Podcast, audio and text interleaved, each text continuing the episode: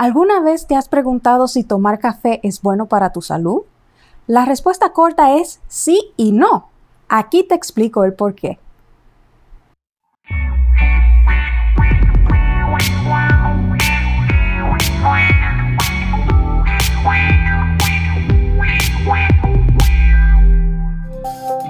Bienvenidos a otro episodio de Preguntas y Respuestas con la doctora Zaira. Nuestra misión es educarte para que puedas hacer pequeños cambios que te lleven a una vida más sana. Hoy quiero traerte lo que la ciencia dice sobre el consumo del café y si es bueno o malo para ti.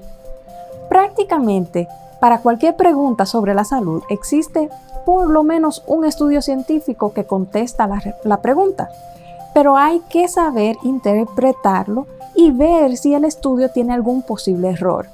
Solo porque un estudio diga algo no quiere decir que sea 100% verdad. Existen diferentes tipos de estudios y cada uno tiene su propio propósito. Yo decidí ver cuáles eran los estudios recientes y con validez científica que hablaran sobre los efectos del café sobre el cuerpo. Aquí te voy a dar un resumen de ellos y su conclusión. Estas son cuatro tipos de personas que no deben tomar café. Número uno, las embarazadas, porque se ha visto que el consumo de café está asociado con un alto riesgo para las embarazadas. Pueden perder el embarazo o que su bebé nazca prematuro o con bajo peso.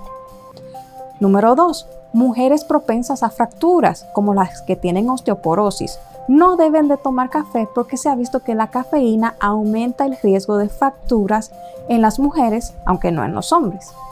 3. Si tienes el colesterol alto, el café lo puede aumentar un poco más, no importa si es café descafeinado o regular.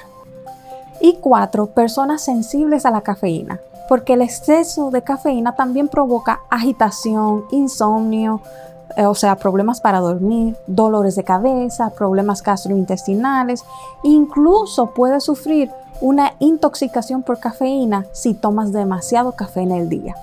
Recuerda que algunas personas son más sensibles a la cafeína que otras. Por otro lado, los estudios dicen que tomar café es bueno porque el consumo de café se ha visto que pudiera prevenir enfermedades del corazón, también disminuye el riesgo de morir después de un infarto, pudiera prevenir derrames cerebrales, algunos tipos de cáncer como el cáncer de piel, de endometrio y de próstata, prevenir enfermedades del hígado, incluyendo el cáncer de hígado y la cirrosis, prevenir la enfermedad de Parkinson, la depresión, la enfermedad de Alzheimer y la diabetes. Los estudios también indican que el mejor beneficio se obtiene cuando se toman tres tazas de café al día y que más de ahí no te va a proteger más. Noten que digo pudiera prevenir porque la mayoría de estos estudios son observacionales, o sea, que solo observan un grupo de personas y a base de cuestionarios determinan cuáles son las cosas que tienen en común las que tomaban café y las que no.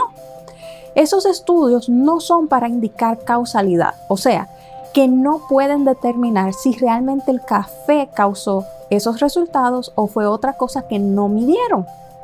En algunos casos aún hace falta más estudios para confirmar una asociación entre la ingesta de café y la disminución de enfermedad. Así que todo hay que tomarlo con un granito de sal. En otras palabras, no lo crea como una verdad absoluta. Es cierto que el café, ya sea regular o descafeinado, tiene unas sustancias antiinflamatorias y antioxidantes, y estos son los que pueden ser beneficiosos para la salud. Pero también hay otras sustancias que son dañinas. En concreto, los extremos son malos. Tomar demasiado café te puede hacer daño. Como dije anteriormente, el exceso de cafeína provoca agitación, insomnio, también dolores de cabeza y problemas gastrointestinales. Tomar de una a tres tazas de café tamaño normal, no de este tamaño, sino normal, no se ha demostrado que haga daño. Por el contrario, puede ser beneficioso. Para disminuir cualquier posible daño asociado con el café, Aquí te voy a dar estos cuatro consejos. Primero, asegúrate de que sea café pasado por filtro de papel y que tenga poca azúcar. Y si es sin azúcar, mucho mejor. Las mujeres embarazadas no deben de tomar café porque la cafeína pasa a la placenta y le llega al bebé. También pudieran sufrir complicaciones en su embarazo. Las mujeres que tienen altos riesgos de fracturas, como las que tienen osteoporosis u osteopenia, no deben de tomar café. Y si van a tomar café, es preferible que sea descafeinado y con leche o tomar algún suplemento con calcio. Y si tienes el colesterol o los triglicéridos altos, mejor usa café instantáneo o que sea filtrado y que evites el expreso o los que son con café, los granos servidos eh, sin filtro.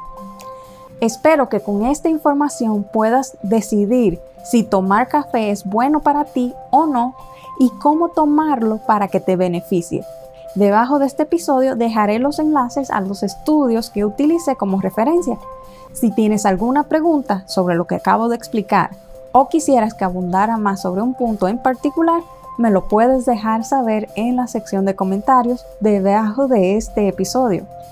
Y recuerda que me puedes encontrar en doctorazaira.com, donde también te puedes suscribir a todas mis redes sociales.